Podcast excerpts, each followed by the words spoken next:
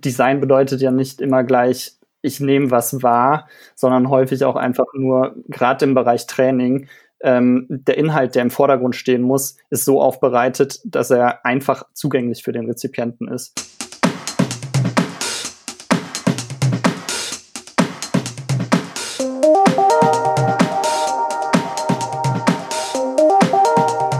Herzlich willkommen zu einer neuen Ausgabe der Lernkurve, dem Podcast für Fans von Corporate Learning and Communication. Mein Name ist Dirk Schwendt. Thema heute, wie wichtig ist Design für erfolgreiche Online-Trainings? Mein Gast dazu heute ist der Mediadesigner Jonas Schleibach. Hallo Jonas. Hallo Dirk, grüß dich. Danke für die Einladung. Ja, gerne. Ja, Design, Design für, für, für Online-Trainings. Ähm, ist eigentlich ein Thema, was jetzt in diesen, in diesen Covid-Zeiten vielleicht nicht so prominent im Vordergrund steht, ähm, aber denke doch wichtig ist. Die erste Frage vielleicht, ähm, was heißt eigentlich, äh, was ist eigentlich ein gut designtes Training? Was, was bedeutet eigentlich, woran erkennt man, dass ein Training gut designt ist? Hast du da für so eine platte mhm. Frage eine, eine Antwort? Ja, bevor wir das vielleicht beantworten, würde ich nochmal zurückgehen, was du gerade erwähnt hast, dass ähm, Design zur Covid-Zeit vielleicht gerade nicht so relevant ist ja. oder im Vordergrund steht. Ähm, aber ich glaube, gerade zu Covid-Zeiten ist, und das passt dann auch gleich zu dem Thema ähm, Training, Design oder Design im Trainingsbereich äh, ganz gut, denn ähm, Design unterstützt natürlich wie Personen, wie Mitarbeiter ähm, Informationen aufnehmen. Und mhm. ähm, wenn Design kein Thema wäre zur aktuellen Zeit, gerade in den Zeiten, wo viele Leute im Homeoffice sitzen und nicht ein Face-to-Face-Meeting möglich ist oder sich man sich gegenübersteht und Sachen erklärt bekommt, ähm, muss Design schon eine tragende Rolle spielen äh, im Thema Kommunikation und Vermittlung von Inhalten. Yes, also ja, also das wollte ich doch genau gar nicht in Abrede stellen. Ich meinte eher so in die Richtung, äh, viele Unternehmen haben, deren geringste Sorge ist jetzt das Design der Medien, die, die sind häufig darum bemüht, jetzt irgendwie ihre Inhalte über die Rampe zu kriegen. Also, aber ja, hast natürlich völlig, hast natürlich völlig recht. Ja. Genau, und das sollte auch nur eine Hinleitung sein zu deiner, zu deiner ersten Frage, die du gestellt hast. Ähm, wie relevant Design im Trainingsbereich ist und warum Design relevant ist. Ähm, und vielleicht muss man das zweifach betrachten. Ja. Es gibt ja verschiedene Arten von Trainings, ähm, die es gibt. Ähm, da würde ich jetzt einfach mal differenzieren zwischen einem Training, was zum Beispiel Inhalte vermittelt wie Cybersecurity zum Beispiel mhm. oder Inhalte, wo es darum geht, detaillierte Prozess, äh, Prozesse abzubilden oder Prozesse zu erklären, den Mitarbeiter zu vermitteln, wie zum Beispiel ein neuer Prozess in einem System aussieht. Mhm. Und da gibt es ja auch verschiedene Methoden und Möglichkeiten, die Trainings zu gestalten. Ähm, wenn wir jetzt auf so ein, ich sage jetzt mal, auf ein Training gucken, was zum Beispiel so Inhalte zum Thema Cyber Security vermittelt, dann ist das deutlich visueller und ähm, da steht das Design, glaube ich, mehr im Vordergrund und da kann auch insgesamt mit der Storyline, die da erzählt wird, deutlich mehr designt werden. Hingegen, wenn man jetzt sich ein Training anguckt, wo, wo eine Prozessschulung stattfindet, dann sollte natürlich der Prozess im Vordergrund stehen und dementsprechend das Design im Hintergrund stehen und die Prozesse ähm, unterstützen, dass das Training möglichst eingänglich und einfach gestaltet ist. Also da, da würde ich einfach mal zweiteilen und das Ganze von zwei Seiten betrachten. Das so ein bisschen hört sich dann also für die, für die interessanteren Inhalte ist jetzt wahrscheinlich eine grob verkürzende Sicht, aber für die interessanteren Inhalte ist das Design vielleicht wichtig und für so mal Brot und Butter und einfach Prozesse und Systemschulung, na ja, da, da, da ist es, ist es nicht so wichtig. So klingt das. Ähm, die Frage ist das so, ja, wahrscheinlich schon. Äh, auf der anderen Seite könnte man natürlich sagen, gerade vielleicht Inhalte, die an sich jetzt nicht so rasend interessant sind, äh, vielleicht könnten die durch, durch, durch entsprechend gutes Design noch gewinnen an Aufmerksamkeit und an, an, an, an Usability. Bin ich nicht sicher. Häufig sind das ja auch Trainings, die in, in größeren Mengen produziert werden, was mhm. vielleicht das Design-Thema dann auch noch ein bisschen schwieriger macht. Ne?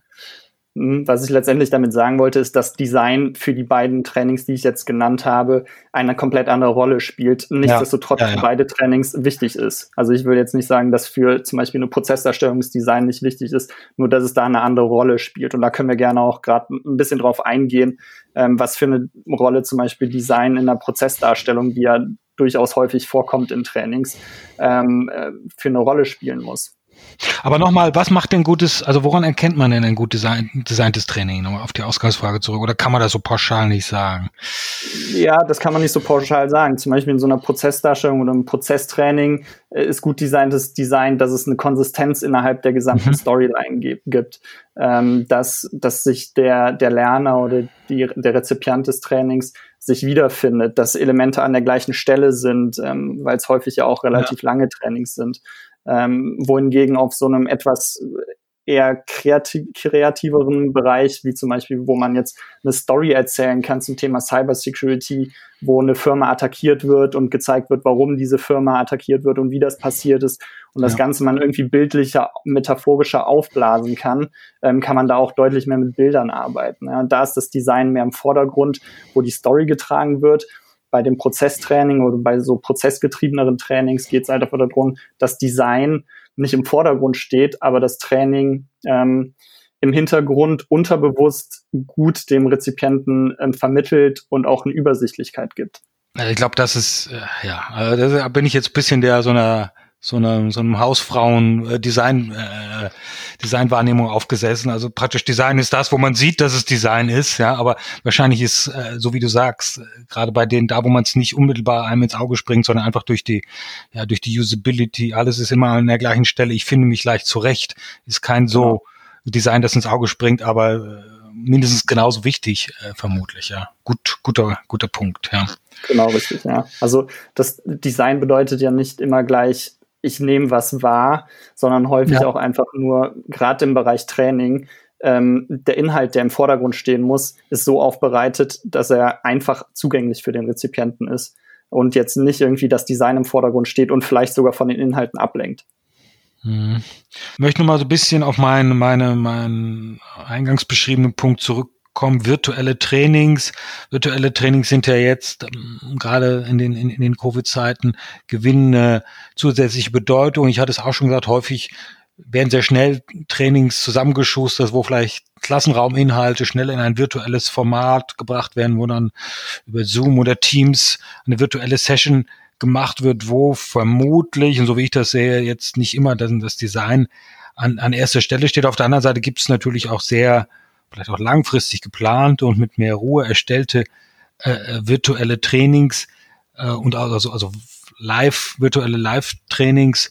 Ähm, welche Rolle spielt denn aus deiner Sicht das Design für, für diese Art von Trainings, die auch so eine ja, unmittelbar, die so eine Live, die so eine Live-Komponente haben. Jetzt in dem Fall hauptsächlich wahrscheinlich eine, eine, eine virtuelle Live-Komponente.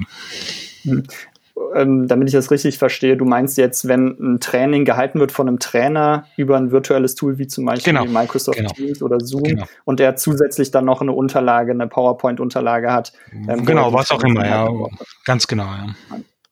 Gut, das ist dann jetzt nochmal eine spezielle Form, aber wie du sagtest, äh, heutzutage auch sicherlich relevant. Ähm, hier würde ich nach wie vor sagen, dass einfach die, die Konsistenz innerhalb der, der Slides oder der, der Präsentationsmaterialien, die verwendet werden, ähm, einfach ist, ähm, aber auch konsistent ist, so dass jetzt nicht irgendwie ähm, ganz viel Text auf einer Präsentationsslide steht, sondern dass es sehr minimalistisch ist und die Hauptpunkte aufgegriffen sind ähm, hier würde ich auch sagen, dass der Trainer einfach dadurch, dass er durch das Training durchleitet, viel auf der Tonspur erklären kann und dass deswegen nur die wesentlichen Punkte auf der, auf der Präsentationsslide ähm, stehen müssen. Ähm, das, das zu dem Thema, ja, da ist halt auch die Konsistenz definitiv wichtig. Ja, also ist jetzt auch, ähm, ich denke auch, was, was mir in so Fällen manchmal äh, auffällt und, und nicht positiv ausfällt, ist dann, dass äh, vielleicht Trainer damit viel Herzblut, Energie was gemacht haben, das dann aber äh, zwar sehr authentisch aussieht, aber möglicherweise doch so einen Anstrich hat, weißt du, wenn so Bilder aus der persönlichen Fotokiste da mhm. vielleicht noch so mit eingebaut sind und so.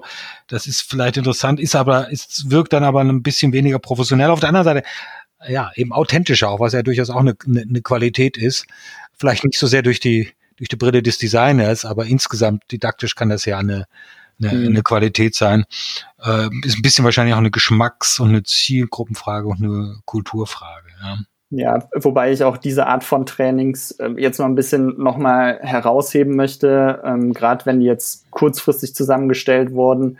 Ähm, da kommt es halt darauf an, dass der Trainer an, an sich quasi ähm, die Person ist, die das Ganze gut vermitteln kann. Und da kommt es weniger darauf an, was auf den Slides steht ja. oder wie die Slides aufbereitet sind. Ähm, ich glaube, viel wichtiger ist es, wenn wir uns das Design im Trainingsbereich Richtung E-Learnings angucken, wenn der User an sich selber durch das Training durchklicken muss, was da wichtig ist. Ja. Und nicht, wenn wir jetzt vergleichbar wie ein, wie ein Klassenraumtraining, nur jetzt zur aktuellen Zeit in einem virtuellen Training, ähm, da noch eine Person ist, die die ganzen Inhalte vermittelt. Ähm Vielleicht noch ein Punkt. Ähm, wie ist deine Sicht? Hat sich der Anspruch an das Design von Trainings äh, erhöht? Hintergrund, Hintergrund meiner Frage ist, es gibt ja inzwischen viel mehr Formate, Online-Formate, auch im so mal, privaten Bereich, die jetzt in irgendeiner Form Inhalte vermitteln. Ne? YouTuber, YouTube-Videos. Es gibt unheimlich viele Anbieter von von digitalem Lerncontent auf eine Vielzahl von Plattformen. Und das hat natürlich auch eine unterschiedliche Qualität. In Summe glaube ich aber, dass dadurch etwas das, das Design und, oder die Professionalität jetzt äh, laufen so etwas zunimmt und damit auch die Erwartungen der Lerner an eine vernünftige, an ein vernünftiges Design, an eine Usability zugenommen hat. Wie ist da deine, deine Wahrnehmung, Beobachtung und Einschätzung? Mhm. Ja, das kann ich definitiv ähm, bejahen, dass die, deine Wahrnehmung, dass es in den letzten Jahren, ähm, ich würde mal sagen, in den letzten fünf bis zehn Jahren deutlich ähm, zugenommen hat, was die Qualität ähm, an Trainings ist, beziehungsweise was das auch bedarf, damit überhaupt ein User sich gerne ein Training anguckt und dann auch das komplette Training absolviert. Das hat äh, allein damit zu tun, dass, dass die gesamte Welt ähm, und auch die, die Unternehmenswelt digitaler geworden ist ähm, wir sehen uns in unserem privaten Umfeld, ähm, die Angebote, wie wir Medien, wie wir Informationen wahrnehmen, ist viel digitaler geworden und auch deutlich professioneller geworden. Mittlerweile kann jeder auf YouTube irgendwie ein Schulungsvideo, ähm, äh, sei es eine Programmvorführung sein oder ähm, er erklärt, wie man irgendwas ähm, äh, aufnimmt oder bezüglich ähm, verschiedenen anderen Sachen da, da, da ist ja die Welt gerade grenzenlos geworden. Ähm, zusätzlich gibt es auch viele andere Angebote, professionelle Angebote.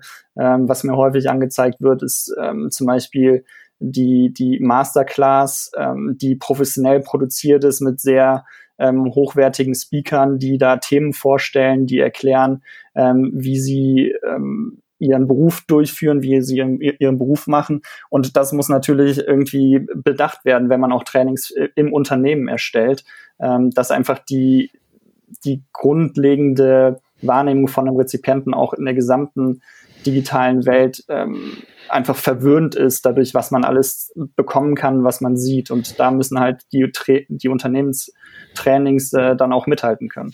Das heißt aber auch, dass der Anspruch an dich als Designer steigt und gestiegen ist, oder? Oder wie nimmst du das wahr? Ist das jetzt eine, eher ein, ein zusätzlicher Ansporn und sagen, ja, jetzt das wird das als noch besser, noch cooler? Oder sagst du, ach du lieber Himmel, jetzt muss ich hier eigentlich noch kreativer werden, um da irgendwie mithalten zu können? Mhm. Also ich als Designer würde sagen, ich beherrsche, ich, ich habe das Ganze auch schon vor fünf oder vor zehn Jahren beherrscht. Nur ich glaube einfach die, die, ähm, ähm, die äh, Quantität, ähm, die ist natürlich hochgegangen. Das heißt, es würde eigentlich mehr Designer gebraucht werden, die solche Qualität an Trainings oder insgesamt an Medien produzieren können wenn das letztendlich von jedem Unternehmen so umgesetzt wird. und da gibt es ja mittlerweile verschiedene, viele Medienformate, ähm, was dann auch Richtung Video geht, interaktive, inter, interaktive Elemente, die immer wichtiger werden in Trainings, die vielleicht vor fünf oder zehn Jahren noch relativ statisch waren und noch nicht so gestaltet ähm, waren, wie heutzutage oder heutzutage gestaltet werden sein sollten. Das ist ein interessanter Punkt. Es Genau, es gibt ja eigentlich Tools oder durch, durch eine Vielzahl von Tools wird es auch dem, dem relativ ungeübten Lernmedienentwickler relativ einfach gemacht, äh, äh, Formate zu erzeugen, die eigentlich ganz vernünftig aussehen und auch ganz gut designt aussehen, weil eben mit Standardelementen äh, äh, gearbeitet wird. Da so ein bisschen die Frage, äh, ja, ist das was sollte ein Trainingsentwickler aus seiner Sicht tatsächlich, also wo ist es richtig und gut und ausreichend, dass er oder sie das selbst macht oder wo, wo muss der Profi ran? Dann bin ich mir nicht mhm. sicher, ob du der Richtige bist, um das zu fragen. Jetzt ob du vielleicht eine sehr äh, eine, eine, eine eingeschränkte Sicht also oder eine, eine biased Sicht dazu hast. Oder wie, wie, wie schätzt du diese Entwicklung ein, dass, dass vieles einfacher gemacht wird für den ja. Feld, Wald und Wiesen Lernmedienentwickler? Mhm. Ähm, das kann ich vielleicht beantworten und vielleicht habe ich da irgendwie eine, eine, eine biased Sichtweise drauf. Ähm, aber ich sehe ja doch durchaus viele Trainings äh, in Unternehmen, ähm, die gestaltet werden, die entwickelt werden. Mhm. Ähm, und da gibt es sicherlich als Trainingsentwickler ähm, paar, äh, da gibt es ein paar ähm, Punkte, die man beachten kann, damit letztendlich ein Training konsistent ist, damit es einfach verständlich ist ähm, und damit der Rezipient sich das gerne anguckt. Ähm, das ist natürlich schon allein die, die ähm, der, das Trainingsdesign beziehungsweise die Storyline, die erzählt wird, unabhängig jetzt vom Aussehen des Trainings. Mhm. Ähm, und zum anderen ähm, sind das halt kleinere Elemente, die dann richtig gemacht werden. Nichtsdestotrotz ist ein Trainingsentwickler jetzt kein Designer und ja. äh, kennt jetzt vielleicht nicht die Kniffe oder die ähm, kann nicht so unterbewusst das, das umsetzen, was letztendlich ein, ein, menschliches Auge gerne sehen würde, beziehungsweise was dann den Lerner dabei hält. Und das ist bei mir dann auch jetzt ähm, jahrelange Erfahrung und natürlich auch verschiedene Design- ähm, Expertise, die damit einfließt, wenn ich ein Training designe oder insgesamt ähm, andere Sachen designe. Macht ähm, Sinn. Genau, Hätte also keine andere Antwort erwartet, aber macht, macht, durch, macht ja, durchaus Sinn. Ja. ja. Also so Tools helfen natürlich den Trainingsentwicklern, ähm, da schnell auch visuell was hinzustellen. Nur häufig ja. sind diese ähm, häufig bieten diese Tools super viele Baukastenelemente, die man sich auf die Slide oder auf die Bühne ziehen kann. Ähm, und ohne es jetzt zu negativ darzustellen, aber häufig geht dann einfach die Kreativität von einem persönlich ähm, so ein bisschen ähm, oder man versucht ja kreativ zu werden. Und dann passiert das, was ich eingangs meinte, dass zum Beispiel bei so einer Prozess, äh, bei einem Prozesstraining, wenn man versucht, irgendwie kreativ zu sein und das Ganze überladen wirkt und das, der, der Design-Aspekt in dem Fall dann quasi in den Vordergrund rückt und die, die das, das, der Prozess oder der, der Trainingsinhalt in den Hintergrund rückt.